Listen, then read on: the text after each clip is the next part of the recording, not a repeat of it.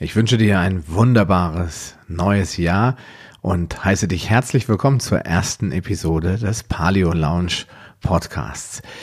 Ja, wir sind bei Episode 170 angelangt. Ich bin ganz zufrieden damit und äh, möchte auch dieses Jahr mit der wöchentlichen Frequenz weiter fortfahren. Ich äh, habe so viele Themen, dass ich auch viel mehr Podcast machen könnte, aber da ich gerade dabei bin, einige andere Sachen noch nebenbei aufzubauen, vielleicht hast du es auch schon gesehen auf meiner Webseite, der Mitgliederbereich entwickelt sich langsam und ähm, ja, das ich habe einfach leider nicht genug Zeit, das alles auf einmal hinzukriegen. Deswegen bleibt es vorerst und wahrscheinlich auch langfristig bei wöchentlichem Podcast-Rhythmus.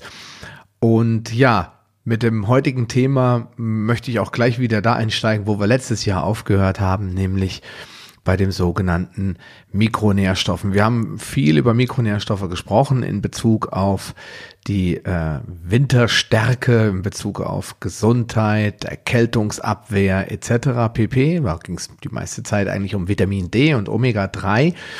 Und äh, wir haben auch über Zahngesundheit gesprochen. Da kommen auch noch zwei weitere Folgen jetzt in den nächsten Wochen. Wahrscheinlich bis Februar sollten die beiden übrigen Teile auch im Kasten sein.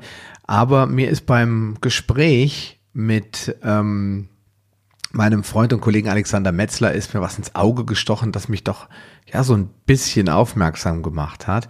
Und ja, das möchte ich eigentlich heute in dieser Folge etwas genauer mit dir besprechen. Kann man als Mischköstler oder Paleo eigentlich einen Vitamin B12-Mangel entwickeln? Oder ist das ein Problem, das nur Veganer betrifft? Ich habe mich auf jeden Fall mal etwas genauer mit dem einzelnen Vitaminen beschäftigt und ganz, ganz genau hingesehen. Und was ich da entdeckt habe, tja, das wissen die meisten Menschen und auch Veganer in der Regel nicht.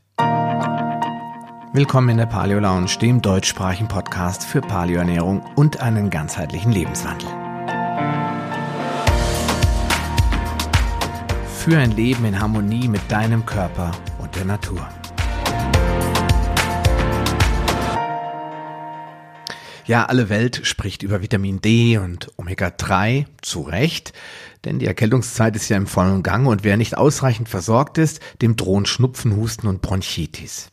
Dabei wird aber ganz oft vergessen, dass wir auch noch ein paar andere Vitamine dringend brauchen, um gesund zu bleiben, unabhängig davon, ob es draußen kalt ist oder brüllend heiß. Dazu gehören eben auch die B-Vitamine, allen voran das Vitamin B12, das aufgrund der zunehmenden Anzahl von Vegetariern und Veganern immer häufiger Bestandteil hitziger Diskussionen ist. Müssen Veganer es supplementieren oder geht es auch mit veganen Nahrungsmitteln, wie zum Beispiel Algen? Und wenn ich eine Tablette nehme, ist das dann noch natürlich und artgerecht?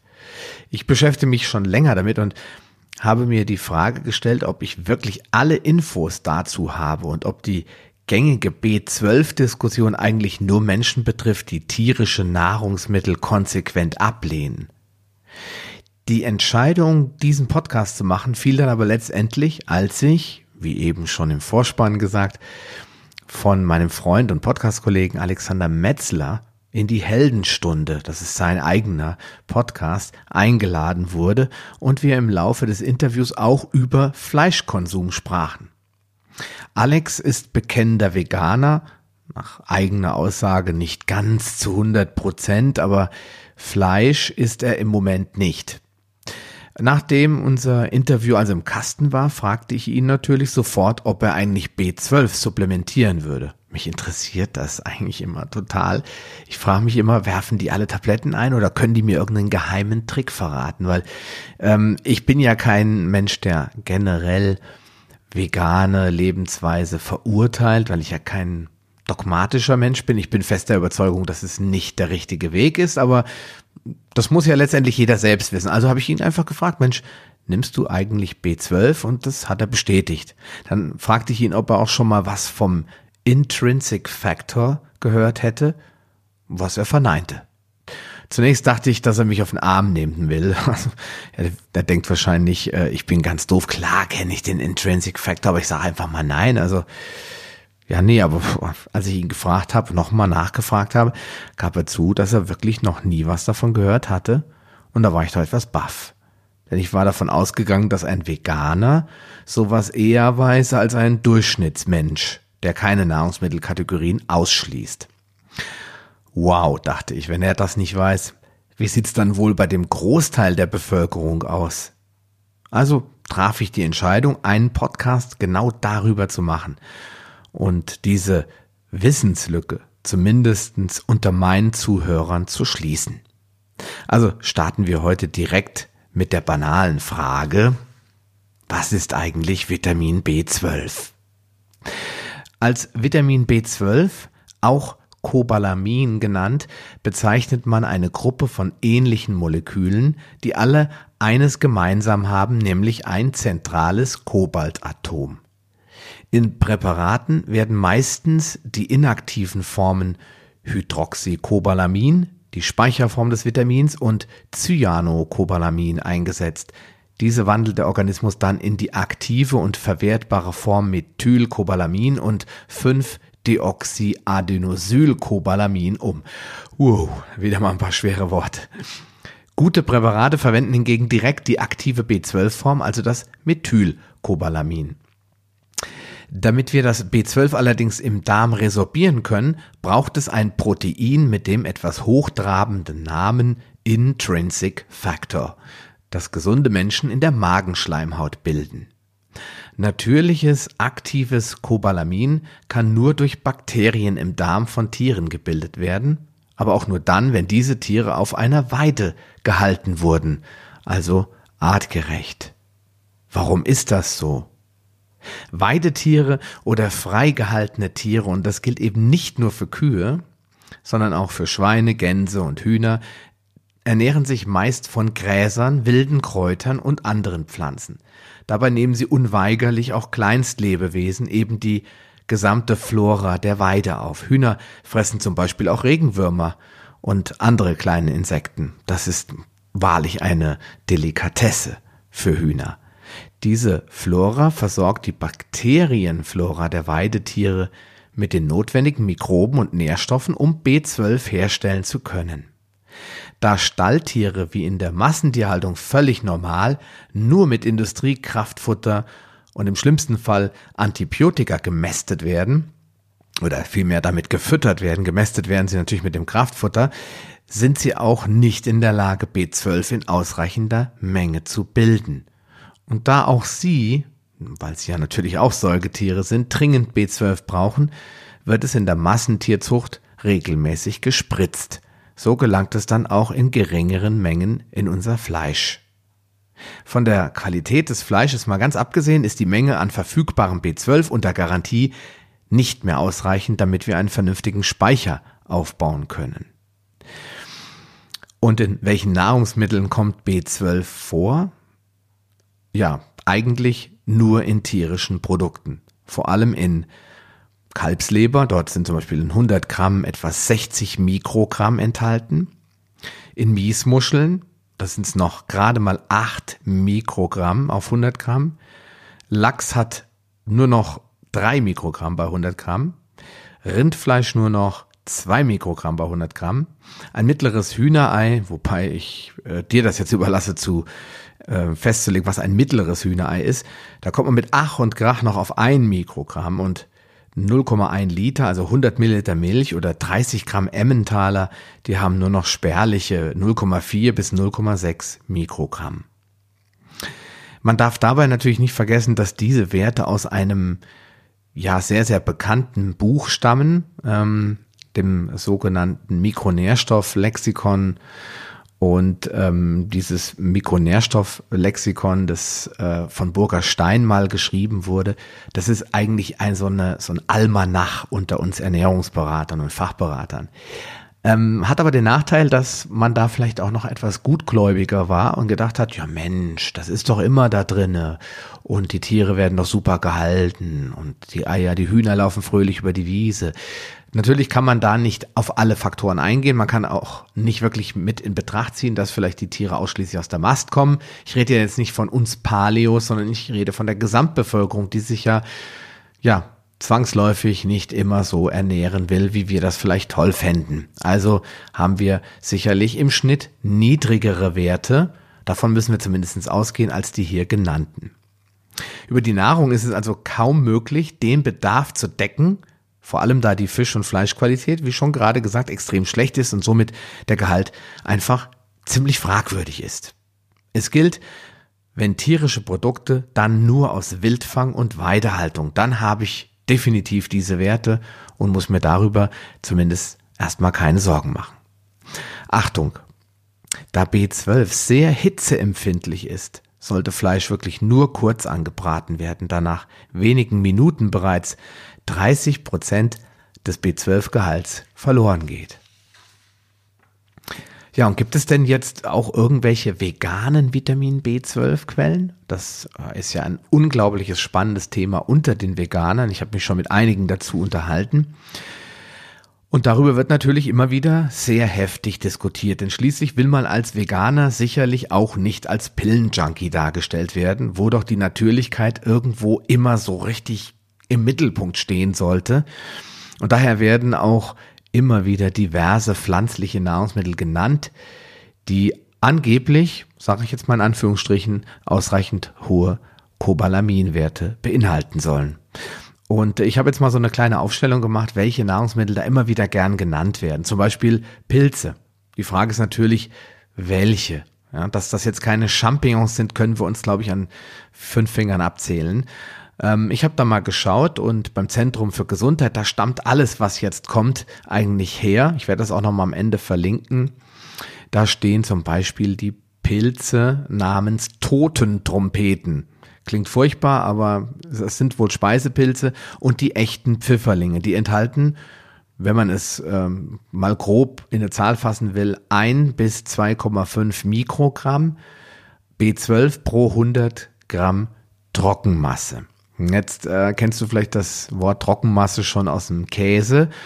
Wenn ich jetzt aber davon ausgehe, dass ich frische Pfifferlinge kaufen kann und keine Trockenmasse, dann wären das ungefähr ein Kilogramm frische Pfifferlinge. Das ist eine ganz schöne Menge, wenn man bedenkt, dass das theoretisch nicht mal ausreicht, um den täglichen Bedarf zu decken. Der liegt nämlich bei, kommen wir später aber nochmal zu, mindestens 1 bis 1,5 Gramm. Und wenn wir jetzt davon ausgehen, dass wir 2,5 kriegen, wirklich kriegen, dann würde es ausreichen. Aber deswegen ist ja hier diese Range, weil es natürlich auch da davon abhängt, wo sind die Pfifferlinge gewachsen, wie konnten sie wachsen und so weiter. Man kann sie ja nicht züchten, es sind ja wilde Pilze und was ist das für ein Gebiet, was für ein Wald, wie ist der Boden beschaffen etc. Man stellt dann fest, dass vielleicht nicht alle diesen Wert haben.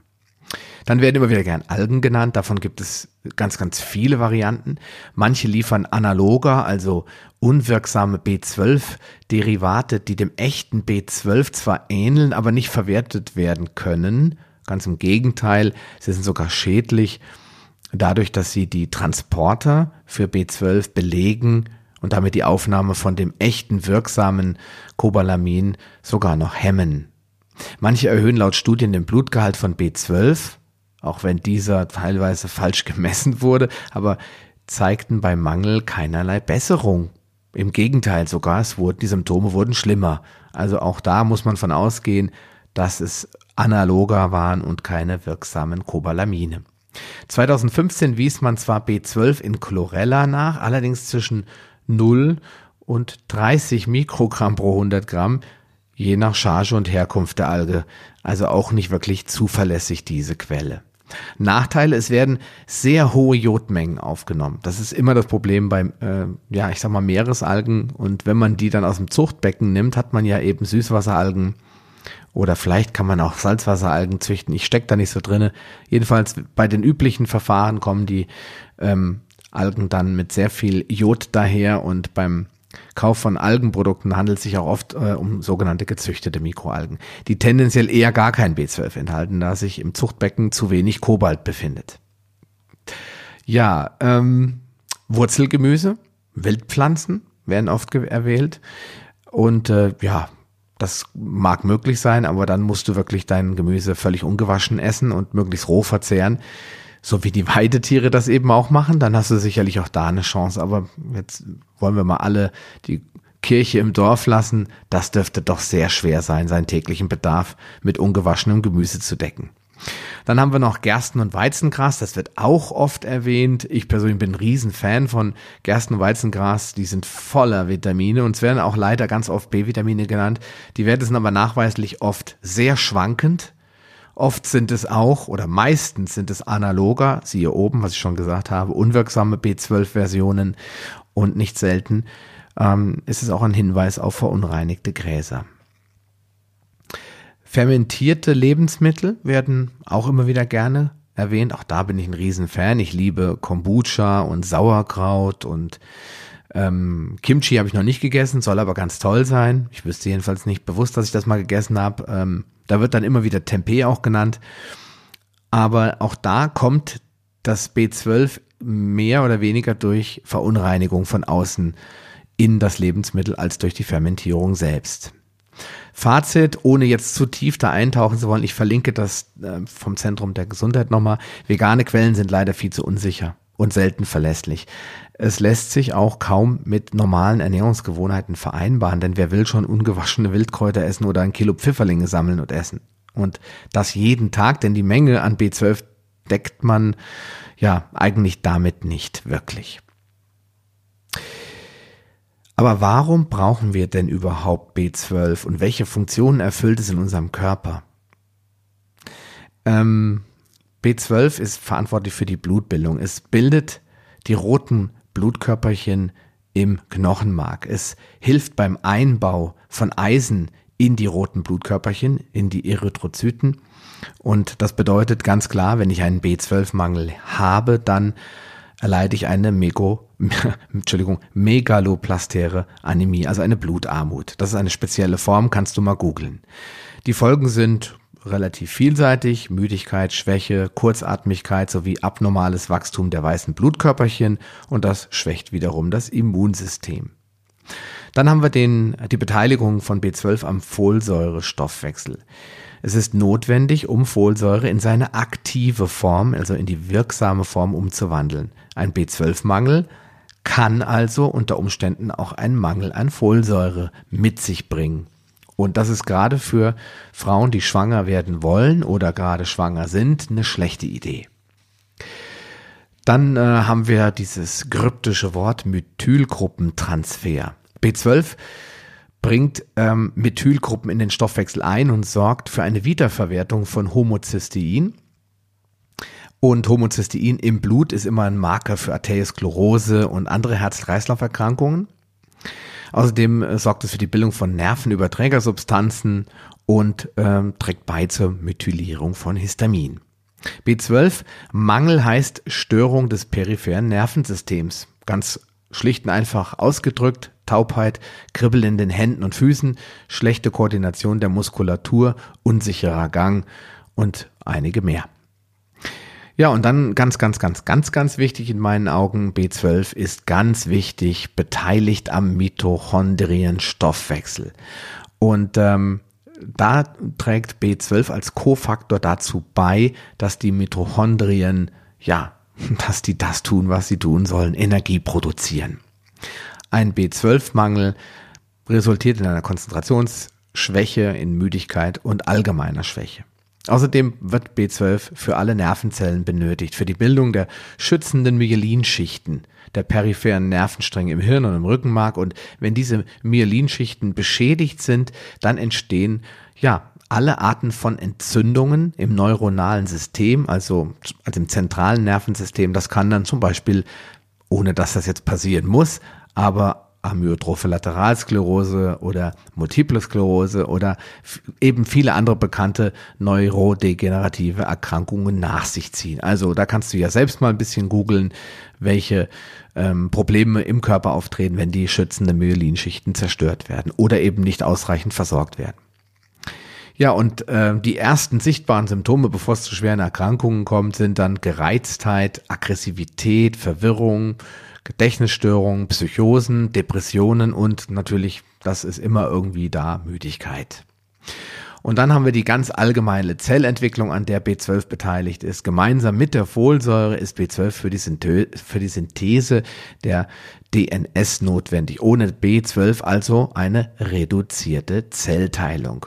Was gerade im Verdauungstrakt, aber vor allem im Darm zu Problemen wie Verstopfung, Entzündung und schlechter Nährstoffresorption führt. Also ein Teufelskreis. Ja, und ähm, jetzt, wo wir wissen, wofür B12 zuständig ist, müssen wir uns auch noch anschauen, warum es dann doch auch oft vorkommt, dass wir B12 vielleicht nicht genug aufnehmen, obwohl wir ja unter Umständen regelmäßig tierische Produkte konsumieren. Also was hemmt die Aufnahme von B12? Erkrankungen des Magen-Darm-Traktes, ganz klar, das reduziert die Resorption des Vitamins, denn schließlich brauchen wir den Magen für den Intrinsic Factor, damit der hergestellt werden kann.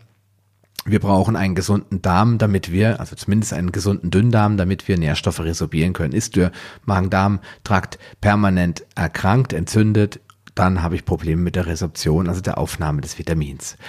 Alkohol ist, ich glaube, auf allen meinen Podcast-Listen ganz oben, wenn es um Hemmungen oder Probleme gibt, Störungen bei der Nährstoffaufnahme. Denn äh, der Abbau von Alkohol, und das ist vielleicht mal ein wichtiger Tipp für die Leute, die jetzt äh, gleich zum Weihnachtsmarkt, also oder die jetzt am Weihnachtsmarkt waren und die jetzt vielleicht Silvester hinter sich und haben und denken sich so, äh, okay, äh, vielleicht ist die Müdigkeit auch ähm, ein Grund meiner exzessiven trinkerischen Betätigungen über Weihnachten und Silvester. Wenn ähm, ich trinke, muss B12 zum Einsatz kommen, um Alkohol abzubauen. Dann haben wir das Problem, dass ja alle irgendwann mal betrifft, nämlich wir altern und ja, 50 Prozent aller Menschen über 65 entwickeln eine Zellschwäche an der Magenwand, die die Sekretion und Funktion des Magens beeinträchtigt. Und dadurch wiederum vermindert sich die Sekretion des Intrinsic Factors und damit sinkt die Bioverfügbarkeit von B12 ganz automatisch. Dann haben wir Lebererkrankungen, das ist ein weiterer Punkt. Die Leber speichert das B12 nämlich und außerdem produziert die Leber spezielle Blutproteine für den Transport und die Funktion des B12. Und ähm, dann sind wir bei den Medikamenten. Medikamente haben ja allerlei Funktionen. Gesund machen ist nicht immer mit dabei. Vor allen Dingen östrogenhaltige Verhütungsmittel und äh, Hormonpräparate die sorgen dafür, dass ähm, B12 nicht ordentlich aufgenommen werden kann aus der Nahrung. Protonenpumpenhämmer, zu Deutsch Antiazida oder ähm, Säurebindungsmedikamente wie, ich sag mal, Renny räumt den Magen auf und äh, wie die alle so heißen, die nehme ich seit zehn Jahren nicht mehr. Aber all diese ähm, Medikamente oder frei verfügbaren Präparate, die verwenden oder beinhalten Protonpumpenhämmer und auch die stören die B12-Aufnahme ganz klar, weil die arbeiten im Magen und da muss der Intrinsic Factor gebildet werden. Dann haben wir Metformin, das ist ein Antidiabetika. Auch das äh, hat einen negativen Einfluss auf die B12 ähm, Bildung oder Herstellung. Und dann haben wir die sogenannten ACE-Hämmer nichts anderes als Blutverdünner. Auch die sollte man mit im Auge haben, wenn man B12, ähm, ja, wenn man sich vielleicht Sorgen macht, dass man B12-Mangel hat, muss man an die ACE-Hämmer denken. Ja, dann äh, haben wir den nitrosativen Stress. Das ist ein Wort, das ich dich bitte zu googeln. Vielleicht mache ich irgendwann mal einen Podcast zu, äh, ja, ich sage einfach mal den ähm, reaktiven Sauerstoffspezies, also den äh, ROS, dann Nitrostress, oxidativer Stress, all diese zellinternen Abläufe, die Zellen dazu bringen, kaputt zu gehen, krank zu werden und äh, auf Deutsch gesagt auszuflippen. Das ist eine Podcast-Folge für sich selbst, aber auch das passiert, nitrosativer Stress. Schwangerschaft und Stillzeit ist klar, wir brauchen da einfach mehr, weil wir als die schwangeren Frauen müssen in dem Moment oder die stillenden Mütter müssen in dem Moment auch einen Fötus oder eben ein Kleinkind als Baby, ein Säugling versorgen und das äh, braucht extra Energie. Deswegen ist B12 da besonders wichtig. Und dann ganz unten, ja, ich kann es leider nicht verhindern, vegetarische und vegane Ernährung tragen auch nicht gerade zu einem guten B12-Spiegel bei. Ja, aber wie viel B12 brauchst du beziehungsweise deinen Körper am Tag. Und jetzt kommt wieder ein Punkt, warum ich mich äh, letztendlich dazu entschlossen habe, diese Podcast-Folge zu machen. Äh, das sind einfach so viele äh, wenn's und vielleichts und könnte und wäre möglich in der ganzen Gleichung drinne, so dass ich einfach gesagt habe, ich kläre euch da draußen mal auf, was sein könnte und ihr seid dann selbst in der Lage zu entscheiden, macht das Sinn, da mal nachzugucken. Ähm, was ich dann empfehle, wenn genannte Symptome, Störungen bei dir auftreten, dann macht es in jedem Fall Sinn, mal nachzuschauen. Ansonsten, wenn du sagst, hey, wow, ich, von all dem, da habe ich noch nie was gehört, ich bin topfit, dann natürlich nicht. Aber ähm, dass diese Zahlen, wie viel B12 man am Tag braucht, dass da alleine keine wissenschaftliche Aussage dazu existiert. Sicherlich, wenn du in Studien und in, in White Papers blätterst und äh, tief eintauchst in die Wissenschaft der B-Vitamine, dann wirst du da sicherlich äh, Zahlen finden. Aber ich habe ge geschaut und bei meiner Recherche taucht auf, ja mindestens ein Mikrogramm am Tag. Wenn ich jetzt nochmal zurückblätter und sehe, dass 100 ähm, Gramm Lachs, den essen wir ja vielleicht alle ganz gern, oder 100 Gramm Rindfleisch, zwei Mikrogramm haben, bräuchte ich ja theoretisch nur ähm, sieben Mikrogramm, also ungefähr, ich sag mal so drei, 400 Gramm Rindfleisch in der Woche essen. Dann vielleicht noch ein bisschen Käse und ein paar Eier und dann bin ich auf jeden Fall gut versorgt. Wenn das denn stimmen würde. Aber da sind mir einfach zu viele Wenns und Vielleichts und wie auch immer dabei, denn Schwangere und Stillende brauchen schon mal mindestens 0,5 bis 0,8 Mikrogramm mehr. Und äh, dazu in, kursieren im Internet unterschiedlichste Zahlen. Teilweise ist die Rede von mehr als vier Mikrogramm und in einem Artikel habe ich sogar gelesen, Wissenschaftler gehen von sieben Mikrogramm pro Tag aus, die der Körper braucht. Und wenn wir jetzt mal schauen, was B12 eigentlich tut, ist es eigentlich auch klar. Weil mit einem Mikrogramm kann ich überleben, natürlich. Aber wenn wir uns die Punkte anschauen, die wir besprochen haben, wie Nervenzellenproduktion oder Schützung der Myelinschicht, dann äh, die Zellentwicklung, die Blutbildung, die Methylgruppen und all diese ganzen Folsäurestoffwechsel und so weiter und so weiter. Wenn ich das alles mal betrachte, ist es natürlich davon abhängig, was da gerade bei mir im Körper passiert.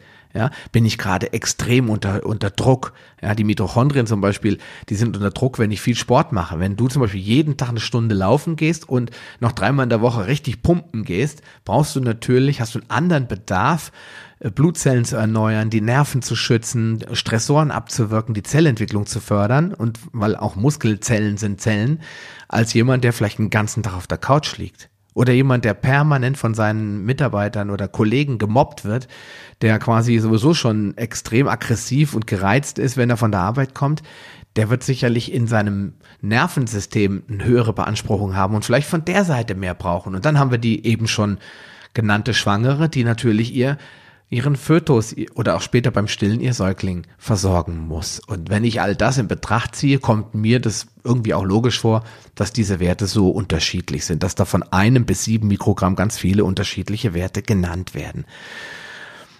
Ja, und äh, dann kommt natürlich immer wieder im Zuge dieser Diskussion auch der Speicher zu Tage oder man spricht dann über den Speicher, kann der Körper B12 auch speichern? Ja, natürlich kann er das, das wäre auch schlimm, wenn nicht. Laut Studien kann er etwa zwei bis vier Milligramm speichern. Da muss man jetzt wissen, dass ein, wie viel Mikrogramm ein Milligramm sind. Und da haben wir dann ähm, eine Möglichkeit rauszufinden, wie lang das hält. Und davon werden 50 bis 90 Prozent in der Leber gespeichert, der Rest, circa 10 Prozent, wird in den Zellflüssigkeiten gespeichert. Und ähm, diese Speicher leeren sich, egal ob du Sport machst oder gar nichts, ob du ich sage einfach mal nur auf der Couch liegst mit Lebkuchen und ähm, Glühwein, hätte ich jetzt beinahe gesagt. Die Zeit ist jetzt wahrscheinlich auch langsam wieder vorbei. Dann entleert sich der Speicher trotzdem um 0,1 Prozent pro Tag über das Urin. Das Pipi macht einfach mal 0,1 Prozent davon weg.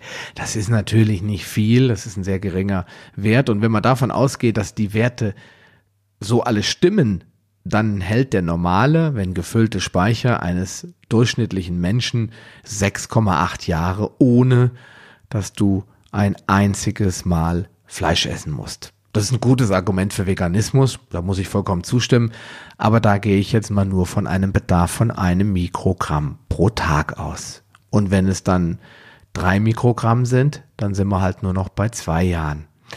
Und wenn wir bei sieben Mikrogramm sind, sind wir nur noch bei einem Jahr. Ist immer noch ganz komfortabel. Nur wenn ich den Speicher dann auffüllen will, dann habe ich vielleicht ein Problem. Offizielle Angabe, ähm, die ich im Internet dazu finden kann, ähm, wie schon gesagt, ist einfach nicht aussagekräftig. Deswegen kommen wir einfach mal zu dem Punkt, ähm, wenn ich jetzt, ob ich jetzt Veganer bin oder nicht, den Speicher auffüllen will. Weil ich will jetzt hier gar keinen motivieren dazu, regelmäßig B12-Kapseln zu nehmen, ganz im Gegenteil, ähm, sondern ich möchte einfach nur dazu motivieren, nicht sorglos damit umzugehen, sondern sich bewusst zu sein, wenn man irgendwelche Symptome hat, und sei es nur so was Simples wie ständige Müdigkeit, Tagesmüdigkeit, dann kann das alles und nichts sein. Deswegen muss man klar darüber nachdenken, woran könnte es liegen, was habe ich schon gecheckt. Wir haben in den letzten beiden Episoden über Vitamin D und Omega-3 gesprochen. Ähm, ich habe auch schon mal erwähnt, ähm, das sogenannte Schwermetall-Screening, das kann man über Urintest machen. Zum Beispiel bei mir die wäre, wenn du sowas getan hast und weißt, dass es bei dir alles im grünen Bereich, bist dabei immer noch müde, ja, dann kann es sein, dass du vielleicht einfach nicht genug Schlaf kriegst oder doch irgendein anderer Mikronährstoff bei dir nicht ausreichend vorhanden ist. Und dann ist es gut zu wissen, dass das B12 durchaus ein Kandidat dafür sein könnte. Deswegen muss ich natürlich auch wissen, wie viel B12 sollte ich denn, wenn ich das kurweise tue, auffüllen oder wie viel kann ich überhaupt auffüllen. Und die offiziellen Angaben dazu, die äh, behaupten drei Mikrogramm pro Tag. Ähm, das heißt, das, heißt, das ist die Angabe, die, äh, die man liest, wie viel soll man denn pro Tag aufnehmen. Wenn wir jetzt davon ausgehen, dass der Bedarf bei einem Mikrogramm liegt, wenn man das glauben möchte, ich glaube es nicht, dann wäre das ja schon die dreifache Menge und dann sollte der Speicher sich ja so oder so immer langsam füllen. Aber wir haben ein kleines Problem und ich habe das ganz am Wort, äh, ganz am Anfang mit diesem Wort Intrinsic Factor erklärt. Das Limit, was der Körper pro Tag aufnehmen kann, ist ist wahrscheinlich größer, aber es, darum geht es nicht. Es geht um den äh, Aufnahme, um das Aufnahmelimit pro Mahlzeit. Und das liegt bei 1,5 bis maximal 2 Mikrogramm und ist begrenzt durch den Intrinsic Factor. Und zwar immer pro Mahlzeit. Das heißt, wenn du drei Mahlzeiten am Tag zu dir nimmst und bei allen drei Mahlzeiten Fleisch oder tierische Produkte im ausreichenden Maße bedenke die Tabelle, die ich dir auch nochmal in die Show Notes packe, zu dir nimmst, dann hast du keine Probleme. Weil dann kannst du immer 1,5 Gramm Minimum aufnehmen und wenn du das auch in der Nahrung drin hast, dann wärst du bei 4,5. Und wenn man, selbst wenn wir von drei bis vier Gramm Bedarf ausgehen, ich glaube viel mehr wird es auf gar keinen Fall sein, hättest du immer den Speicher leicht gefüllt und würdest auf jeden Fall im grünen Bereich bleiben. Aber dieser, ähm, dieser Wert geht davon aus, dass du dreimal am Tag oder öfter tierische Produkte zu dir nimmst. Das ist vielleicht nicht die beste Idee. Ich bin ja, wie schon gesagt, kein Veganer. Als Paleo esse ich durchaus Fleisch und Fisch und Eier. Aber ich hätte auch keine Lust, dreimal am Tag Fleisch zu essen. Ich esse sowieso durchs intermittierende Fasten nur zweimal am Tag, aber dreimal am Tag wäre mir definitiv zu viel. Und äh, es ist auch langweilig, die ganze Zeit Fleisch oder Fisch zu essen. Es, bei mir gibt es oft auch nur Obst oder Gemüse oder Salat und ähm, das scheitert an der praktikablen Umsetzung, so dass ich sage, vorsichtig, Speicher auffüllen mit Essen dürfte durchaus schwer werden. Außerdem braucht Vitamin B12, um optimal aufgenommen zu werden, Calcium. Das ist ganz wichtig. Ohne Calcium kann B12 den über den Intrinsic Factor nicht aufgenommen werden. Also hast du einen Calciummangel, hast du das nächste Problem. Das kann ich dich aber beruhigen, haben die meisten von uns nicht, denn äh, Calcium ist eigentlich überall vorhanden, allein schon im Trinkwasser. Ja, also wenn dieser Intrinsic Factor ein Problem ist, weil er die Aufnahme pro Mahlzeit begrenzt, dann muss es doch irgendeinen Trick geben. Es muss doch einfach eine Möglichkeit geben, das zu umgehen, ein, ein Hack. Und ja, den gibt's tatsächlich. Man nennt das Ganze passive Diffusion. Und die passive Diffusion ermöglicht eine zusätzliche Aufnahme von Vitamin B12 in Höhe von einem Prozent der Gesamtmenge. Und das wirkt oder der Körper lässt diese passiv, passive Diffusion zu, sobald du mindestens 300, da streiten sich auch wieder die Fachleute drüber, 300 bis 500 Mikrogramm B12 zuführst. Nur dann klappt das mit der passiven Diffusion. Gehen wir zum Beispiel davon aus, dass du eine Kapsel nimmst mit B12 500 Mikrogramm, eine Mikrogramm, dann hast du anschließend ein Prozent davon, also 5 Mikrogramm zusätzlich. Und wenn du jetzt noch bei, äh, über die Nahrung 1,5 aufnimmst, also über den sogenannten Intrinsic Factor, dann kämst du bei einer fleischreichen Nahrung und einer B12-Kapsel im äh, Gepäck kämst du auf 6,5 Mikrogramm. Und dann hättest du eine super Möglichkeit, über eine Kur, zum Beispiel eine Dauer von 30, 60 oder 90 Tagen, je nachdem, wie nötig du es hast, deine B12-Speicher äh, wieder schnell und zügig zu füllen. Daher macht es auch viel mehr Sinn, den Speicher kurweise zu füllen über ein Präparat und dann die restlichen neun Monate gar nichts mehr zu machen, sondern das zu essen, worauf man Lust hat. Notfalls wirklich 100 Prozent vegan. Dann spart sich der Veganer nämlich auch das tägliche Tablettenschlucken. Der kann dann einfach 30 Tage eine Kur machen. Äh, ich kann auch zu jeder Mahlzeit eine Kapsel nehmen. Dann muss ich vielleicht wirklich nur 30 Tage und habe einen bombenvollen Speicher und dann kann ich die restlichen neun Monate des Jahres wirklich tun und lassen, was ich will und muss mir auch als Veganer, der gar kein tierisches tierisches Produkt ist, überhaupt gar keine Gedanken machen. Ja, ähm, wie viel B12 solltest du zu dir nehmen? Hm, also jetzt habe ich ja gerade schon so ein bisschen vorweggenommen. Neben einer gesunden, nährstoffreichen Ernährung, die immer ganz, ganz, ganz, ganz, ganz, ganz vorne steht, ist eine Supplementierung durch eine B12-Kur in meinen Augen sehr sinnvoll, nachdem du geschaut hast, wie es bei dir aussieht und auch nur dann, wenn du Symptome hast. Wenn du kerngesund bist und bei dir ist alles im Lot, du fühlst dich spitze, bist, wenn du normal schläfst, fit, leistungsfähig und ausgeschlafen, dann kannst du diese Folge als informativ abstempeln.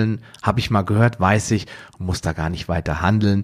Wenn du betroffen bist, dann solltest du wirklich über eine Kur nachdenken, zweimal 500 Mikrogramm zum Beispiel, plus Calcium über 90 bis 180 Tage, je nachdem wie leer deine Speicher sind. Das füllt den Speicher um 10 Mikrogramm pro Tag auf. Nach 90 Tagen hast du dann bereits deinen Speicher um 1,2 Milligramm und nach 180 Tagen um 1,8 Milligramm B12 erhöht. Dabei kannst du das Vitamin als Kapsel oder als Lutschtablette einnehmen. Wichtig ist nur, dass du auf eine Dosierung von mindestens 500 Mikrogramm achtest. Es sollte sich auch ausschließlich um Methylcobalamin handeln und möglichst nicht um Hydroxy- oder Cyanocobalamin, denn Methylcobalamin ist die aktive und körpereigene Form des Vitamins und kann sofort genutzt werden. Cyanocobalamin hingegen ist eine Vorstufe, die, die einfach nicht direkt verwertbar ist und erst in eine aktive Form umgebaut werden muss. Ja, und wenn du diese Rechnung dir nochmal genau angeschaut hast, dann, äh, ich höre im Hintergrund deinen fleißigen Taschenrechner, wirst du feststellen, dass bei diesen Tabletten ähm, oder bei dieser Einnahmevorgabe auch der Intrinsic Factor berücksichtigt wurde. Denn schließlich nimmt der Körper immer einen Teil des Vitamins über den Intrinsic Factor auf und den Rest nimmt er dann über die passive Diffusion auf. Du müsstest also jetzt wirklich ganz genau nachrechnen und sagen, okay, wenn du eine Tablette aufnimmst und ansonsten nur vegan ist, dann musst du 500 Mikrogramm nehmen. Davon nimmst du 1,5 Mikrogramm über den Intrinsic Factor auf und äh, außerdem eben ein Prozent über die passive Diffusion. Und das ist natürlich ein relativ einfacher und schneller Weg, sich das selbst mal auszurechnen, um dann ganz sicher zu gehen, dass man auch wirklich ausreichend versorgt ist. Und wenn dein Speicher jetzt nur halb voll ist und du willst trotzdem eine Kur machen, kannst du natürlich dementsprechend selbst ausrechnen, wie viel du nehmen musst, rein rechnerisch, um deinen Speicher wieder auf die ja, drei bis maximal vier Milligramm aufzufüllen. Ja, äh, zum Fazit kann man eigentlich nur noch sagen, in der heutigen Zeit ist ein B12-Mangel zwar keine unmittelbare Gefahr, ist aber aufgrund der sinkenden Nahrungsmittelqualität, Massentierhaltung etc. und der steigenden Anzahl vegan lebender Menschen ein wichtiges Thema, mit dem man sich befassen sollte.